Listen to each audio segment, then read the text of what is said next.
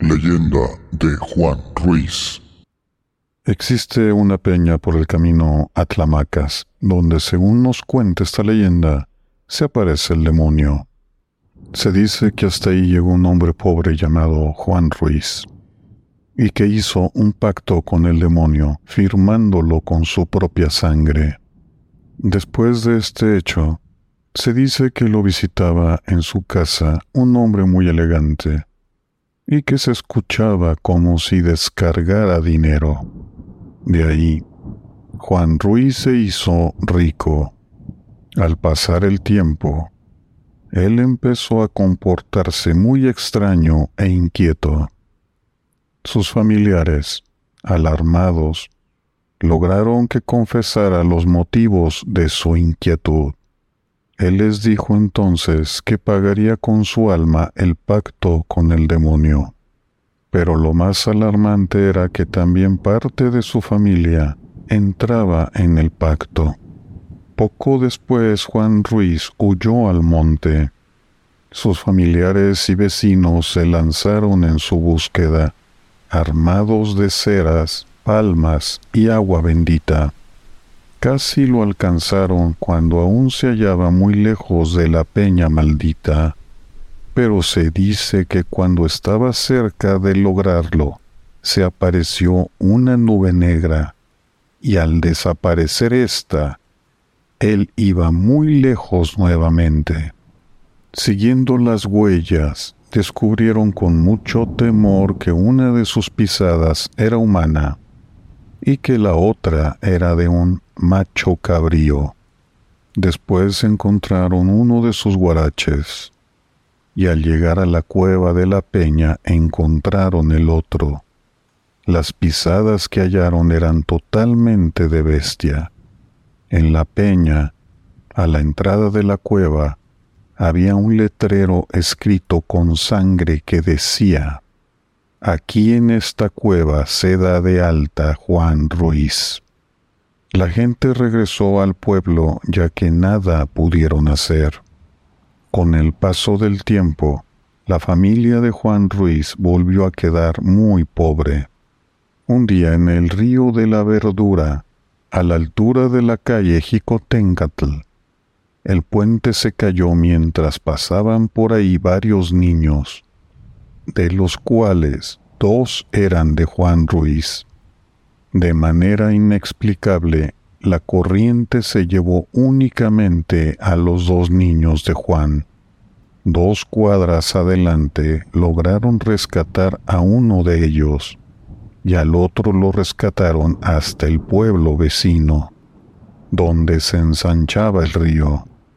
Nos dice la leyenda que muchos descendientes de Juan Ruiz han muerto de forma trágica.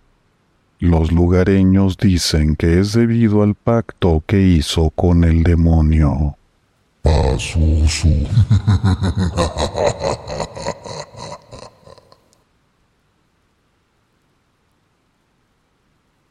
Las costillas del diablo. La gente de Tepozotlán era muy afecta a la narración de leyendas. Antiguamente se contaban leyendas de brujas, nahuales, duendes, lloronas, aparecidos y demonios. Cuenta la leyenda que el diablo se iba a llevar a su casa una piedra. Después de que la hubo atado con mecates, trató de arrancarla del suelo de lava volcánica donde estaba pero fue tanto su esfuerzo que dejó marcadas las costillas, y al no poder cargarla antes de que el gallo cantara, la abandonó. Otra leyenda asegura que existen túneles que van desde el colegio jesuita hasta las distintas haciendas y parroquias de la periferia. También se habla de una campana encantada al respecto cuentan que cuando fueron colocadas las campanas en la Torre Grande, en 1762, una de ellas cayó y se hundió en el suelo, quedando allí encantada. En 1914, cuando llegaron al pueblo los carrancistas, se dice que trataron de sacarla, pero que fue inútil, ya que entre más escarbaban, aquella más se hundía. Se habla también de que en los cerros hacen sucesiones las brujas y que después salen a chupar la sangre de los niños pequeños, principalmente de aquellos que no están bautizados. Se cuenta de un jinete vestido de negro con botonadura de oro, que se aparece en algunos caminos sobre un caballo negro, de cuyos cascos y colas salen chispas.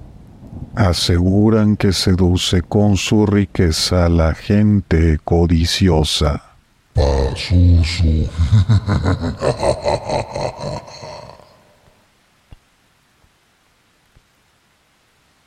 El Señor de las Ampollas. La imagen del Señor de las Misericordias, santo patrono de Tlanepantla, fue regalada por el rey Carlos V a Hernán Cortés, quien a su vez la donó al convento de San Francisco de México. De allí fue traída provisionalmente a la iglesia de Tenayuca, y luego a la capilla abierta del convento de Corpus Christi en Tlanepantla. En 1666, al ocurrir un incendio en la iglesia, el Cristo de las Misericordias se salvó milagrosamente, pues habiéndose quemado la cruz que lo sostenía, la escultura sólo registró quemaduras en la espalda semejantes a las ámpulas en carne viva, por lo que fue llamada el Señor de las Ampollas.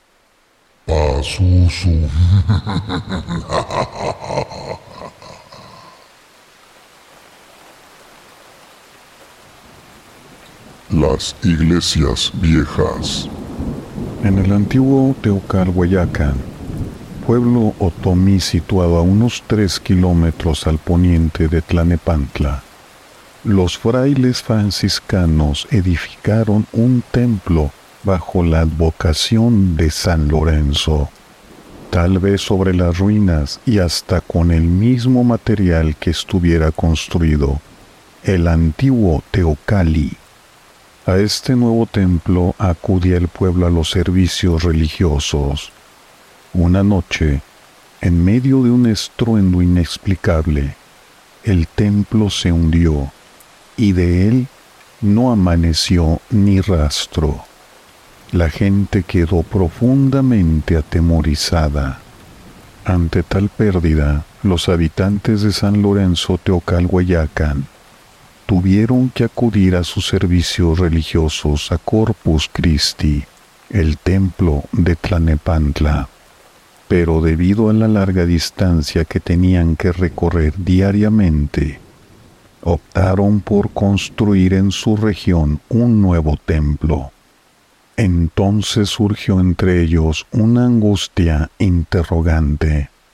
¿No se hundirá nuevamente el templo y acaso junto con todos nosotros? La solución fue sencilla levantarlo en otro sitio. Y fue en Atenco, junto al río, en la falda del cerro, donde se erigió el nuevo recinto, solo que en esta ocasión bajo la advocación de San Andrés Apóstol. Esta antigua leyenda aún corre de boca en boca entre la gente grande del pueblo.